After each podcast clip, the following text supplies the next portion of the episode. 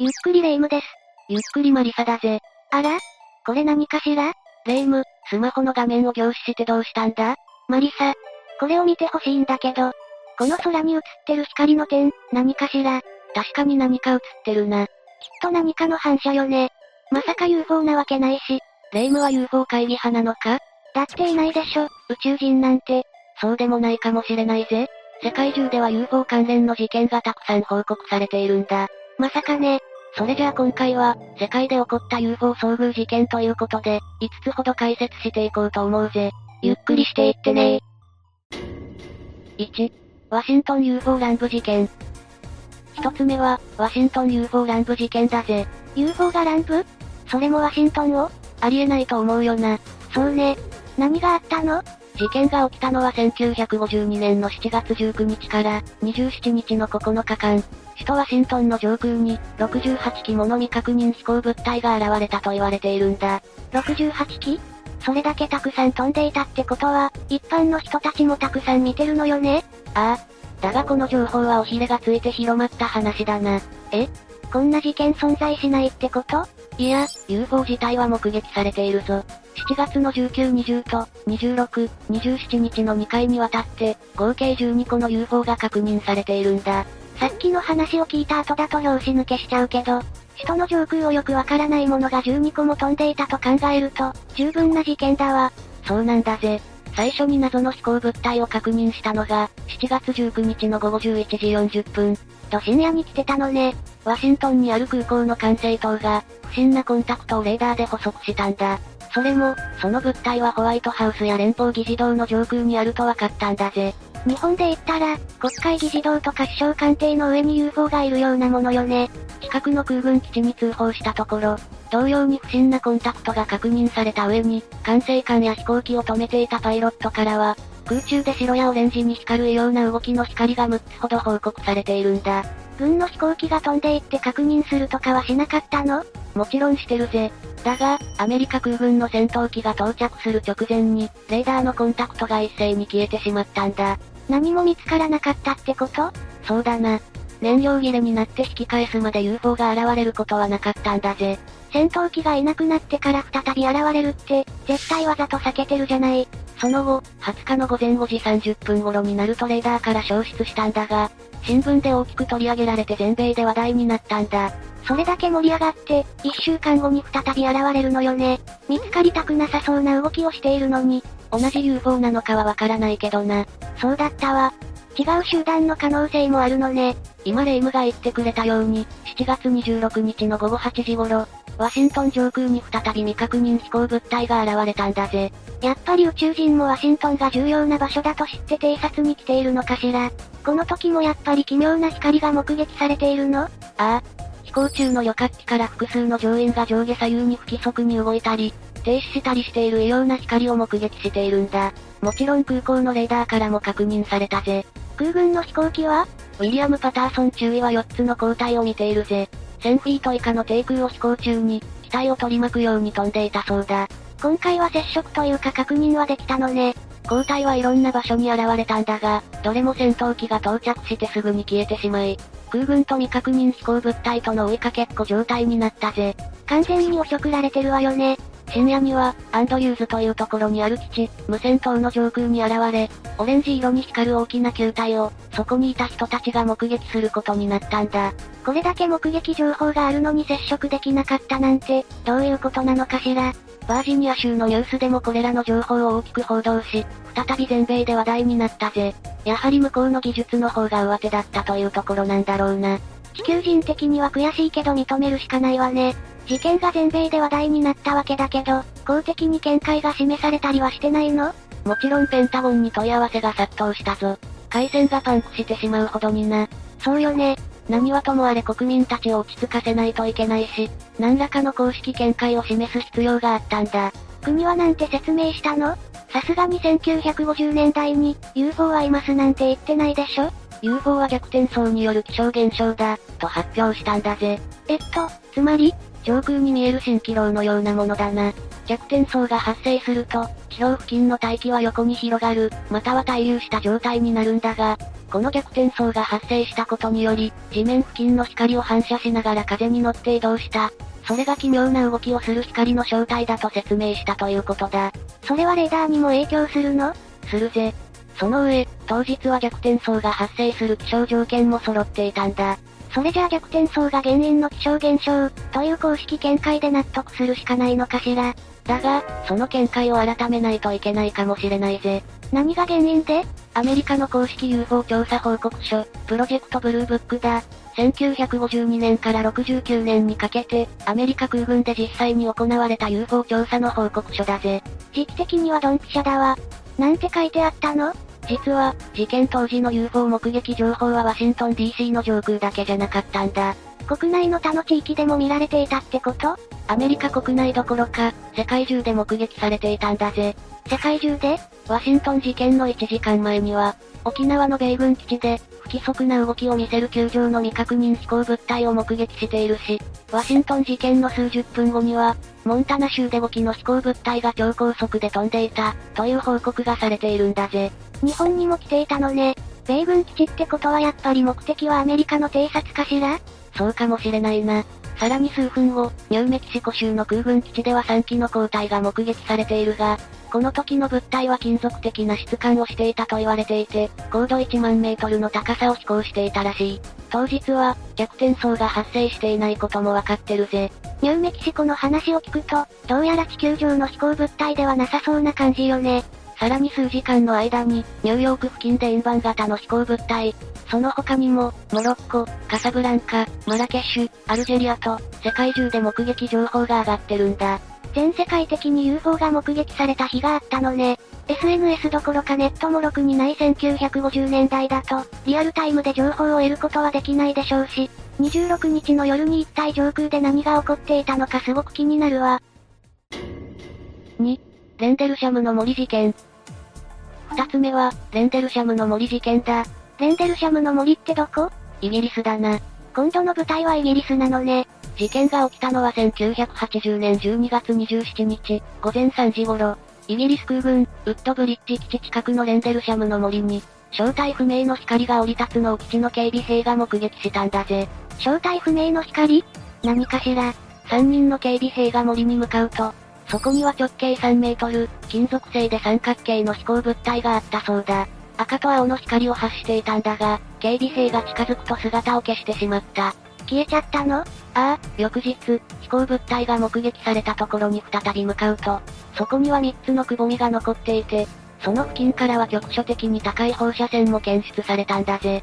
でも本体が消えてしまった以上、さらに調査するのは難しそうよね。謎の飛行物体は消失したものの、翌日森で奇妙な目撃情報が上がった。そうなの？目撃情報によると森から太陽のような光が現れ、その光は5つに分裂して姿を消し、その直後に空に3つの星のようなものが現れたと言われている。5つの光と3つの飛行物体。どういう関係なのかしら？それに太陽みたいな光って相当な光量よね。森に何があったっていうの？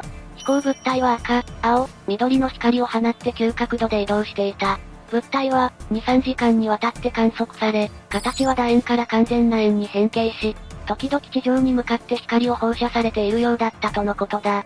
キャトルミューティレーション一連の事件が公になったのは、この事件についてまとめられている、ホルト文書が公開された1983年、ゴシップ誌が報じたことで一般に知られることになったんだぜ。これは UFO なの？この資料をまとめたホルト中佐含め、基地の関係者は UFO の着陸があったことは公式に認めているぜ。宇宙人に関しては否認してるけどな。じゃあ何が載ってたのよって言いたいところだけど、公式に UFO を認めてる時点ですごい文書よね。多くのアメリカ兵が目撃していることや、公式の報告書が公開されていることから、比較的信頼できる UFO 目撃事件だと言えるんだぜ。もちろん否定派もいるんだけどな。これだけ目撃されていて否定派って、何をもとにそう言っているの ?UFO 目撃者たちの話からは、見えているはずの灯台の光を認識していないことが分かったんだ。つまり、灯台の光を誤認したものの、引っ込みがつかなくなっているだけなんじゃないかと考えられているんだな。なるほどね。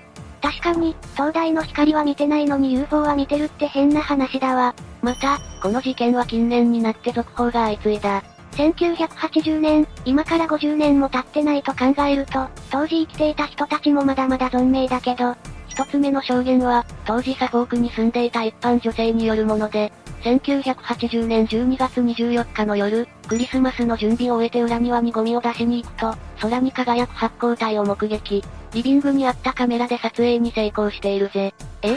写真に残ってるの？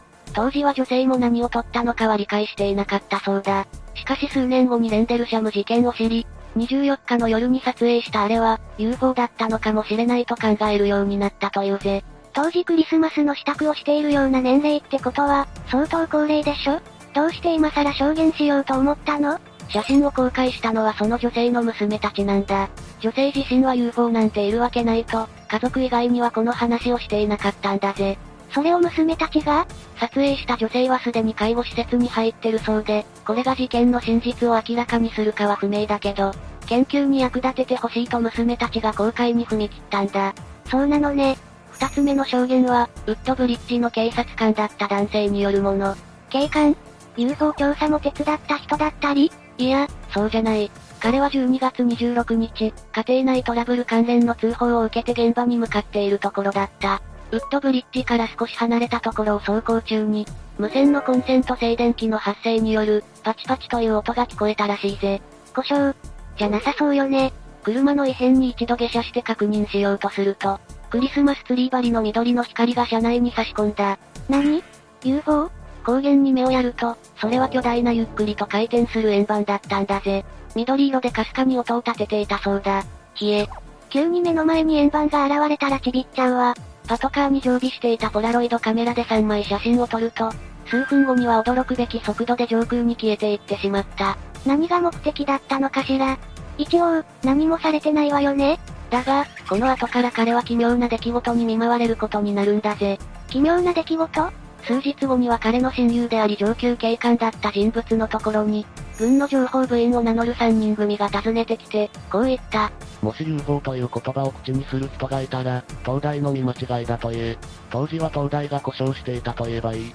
どうして軍の人間が隠蔽するようなことを言うの ?UFO の存在が公になると、何かまずいことでもあるのかしら。その後も脅迫電話や放火未遂と、命の危機を感じるような出来事が続いたらしい。市民から UFO の情報を寄せられる。そんな警察という立場だったことも関係しているのかもしれないな。事件の信憑性は高い上に、何らかの情報操作や隠蔽が行われているのよね。UFO の存在以上に軍の動きが気になる事件だわ。3. アルゼンチン航空、バリローチェ事件。3つ目は、アルゼンチン航空バリローチェ事件だ。今度はアルゼンチン事件は1995年、アルゼンチン航空の旅客機がバリローチェ空港に到着した時に起きた。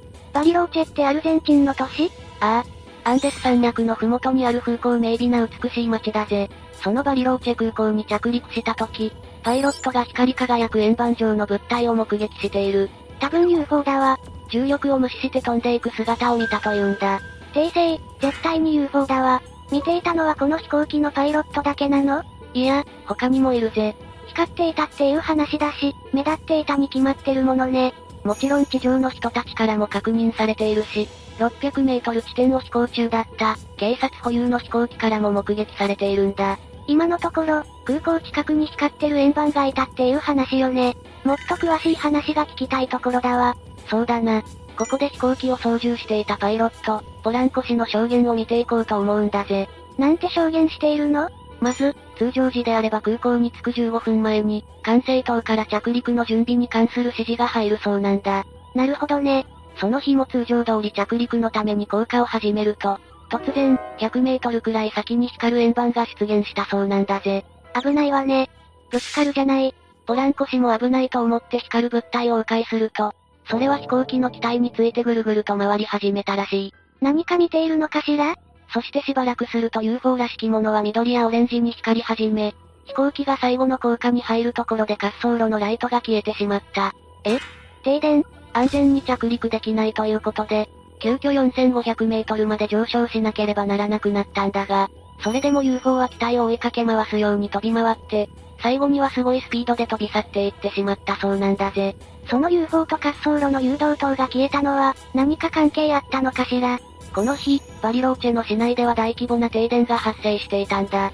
その影響で10から15分ほど空港の機能にもトラブルが起きていた。一応、原因は人的ミス、もしくは吹雪の影響だと言われているんだぜ。でも、UFO が最初から最後まで周りを飛んで何かを観察しているようだったし、トラブルが起きたらどうするか見てみたかった、みたいなことも考えられるわよね。確かに、それはそれで興味深いことだな。着陸直前の飛行機にちょっかい出してきて、人的被害がなかったのが何よりだわ。機長さん、怖かったでしょうね。4. ベルギー UFO ウェーブ事件。4つ目は、ベルギー UFO ウェーブ事件だ。次はベルギー？ヨーロッパよね。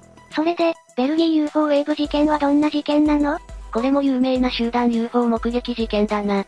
1898年11月から1990年5月までの半年間の間に、ベルギーで多くの人たちが未確認飛行物体を見ているんだぜ。89年って、割と最近の事件なのね。奇妙な飛行物体ってどんなものだったの？大半は不可解な光を見たというものだったそうだ。期間中の目撃情報は実に1万3000件以上にも及んだんだぜ。1万 3000? というか1990年頃だったら、写真の1枚や2枚残ってないの？残念ながら、写真もビデオもほとんど撮影されてなかったみたいだな。低空飛行してる光だとか、角にライトのついた平らな三角形という報告が目立ったんだが、あくまで目撃証言にとどまっているぜ。ベルギーの軍とかは確認しに行ってないの？半年で1万件も目撃があったら、1回くらいは接近できてそうなものだけど、もちろん、ベルギー空軍の出動はあった。1990年の3月30日から31日にかけて、未確認飛行物体が軍のレーダーに移り、追跡されることになったんだ。接触できたの ?2 機の F16 が発進したものの、どちらのパイロットも、その UFO を視認できなかったんだぜ。軍によればブリュッセルの南東に向かって、3つの奇妙な光を放ちながら飛行する謎の物体が確認されたそうだ。何か飛んでるし、レーダーに映ったのも確実なのに、実際に接触することはできなかったのね。この時間帯に一般市民からの目撃情報はなかったの？その時間帯には、リアルタイムの報告はなかったぜ。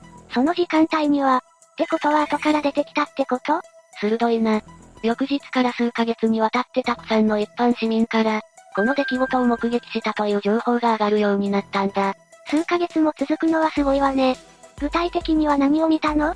謎の飛行物体報告が多いから何を見たのかは人によりけりなんだが、UFO が F16 に追いかけられているところを見たという人もいるぜ。F16 のパイロットは UFO を見つけられてないんじゃなかった？後から聞いた話で記憶が書き換わった可能性も捨てきれないが、F16 からは視認できなかっただけで、実は前に透明化した UFO がいたのかもしれない。地球に来るくらいの技術力があるなら、高額明細はお手の物ってこと？あくまで可能性の話だけどな。それから、中には低エンジン音と、タービン付近から伸びる棒を確認したという人たちもいるんだ。それが UFO? これはヘリコプターだったかもしれないし、なんとも言えないんだぜ。何はともあれ1万3000件以上の UFO 目撃事件。それも波及していくような広がりを見せたこの事件は、色々と謎が多いんだ。確かに、目撃情報が数ヶ月も続くってなかなかないことよね。記憶は自慢とともに薄れていくものだし、非現実的なものを見たんだとしたらなおさらだわ。だからこのベルギー UFO ウェーブ事件は、集団心理が引き起こした思い込みや幻覚、集団幻覚の類ではないか、と考える専門家が多いんだぜ。いくら30年前と言っても物的証拠が何もないのはおかしいものね。だが、この事件に関して最近になって映像が出始めているんだ。フェイクでしょう？画像も荒いし細かく確認することはできないんだが、確かに暗い空を飛行しながら3つの光を放つ三角形の UFO が映ってるんだぜ。画質が荒いのは仕方ないけど、やっぱり今になって出てきてるのは作り物感が否めないのよね。実はこの UFO 事件について、近々ベルギー政府から何かの発表がある。という噂も数年前から出ているし、1万人以上に集団幻覚を見せることは可能なのか、という話にもなる。本当に UFO、宇宙人が来ていたかもしれないってこと？だが、当時公表すると何かまずいことがあったということかもしれない。当時は携帯もカメラも少ないからこうなるのも納得できるし、集団心理による幻覚や思い込みというのも現実的だと思えるわ。両方ともあり得るんだよな。ええどっちが真実なのかしら？とにかく今は政府の発表を待つしかないのよね。5、マンテル隊事件。最後は、マンテル隊事件だぜ。今まで空軍機と UFO が接触した事件はほとんどなかったけど、マンテル隊事件は、戦闘機が UFO を追跡した結果起こった事件だ。追跡した結果？どうなったの？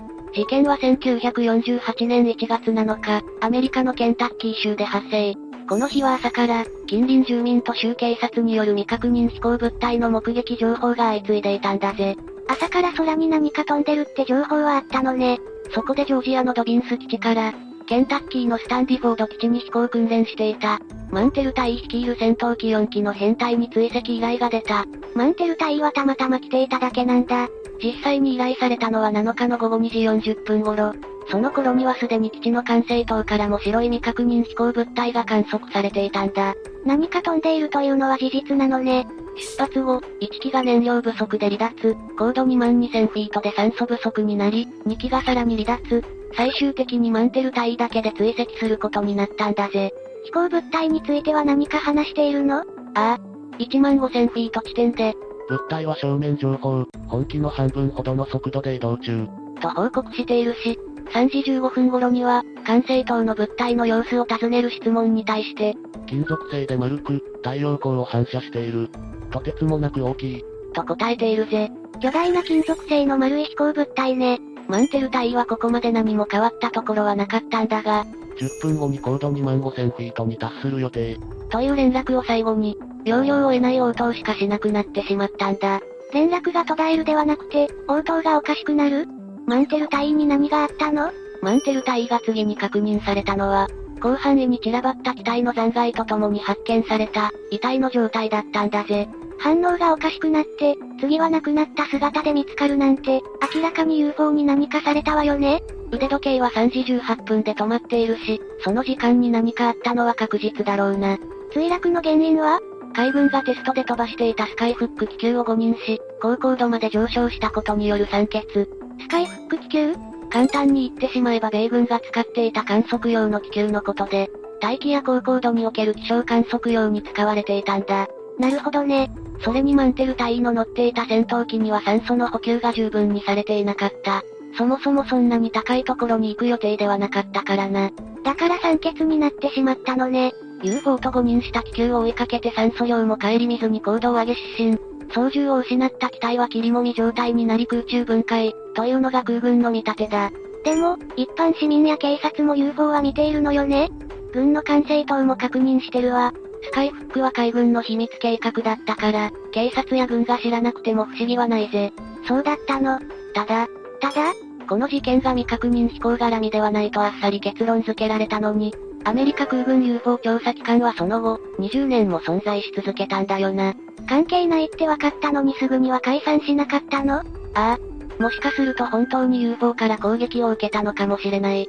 だが、そんなことが大っぴらになると米軍としても色々とまずいから、気球を誤認したものだと発表したということもあり得るよな。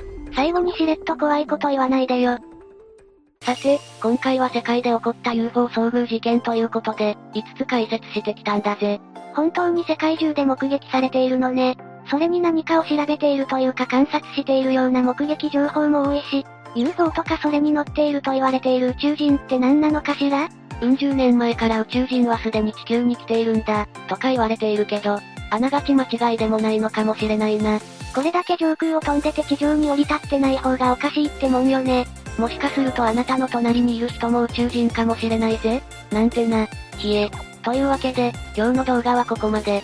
動画が面白かったら、高評価とチャンネル登録をお願いします。最後までご視聴いただきありがとうございました。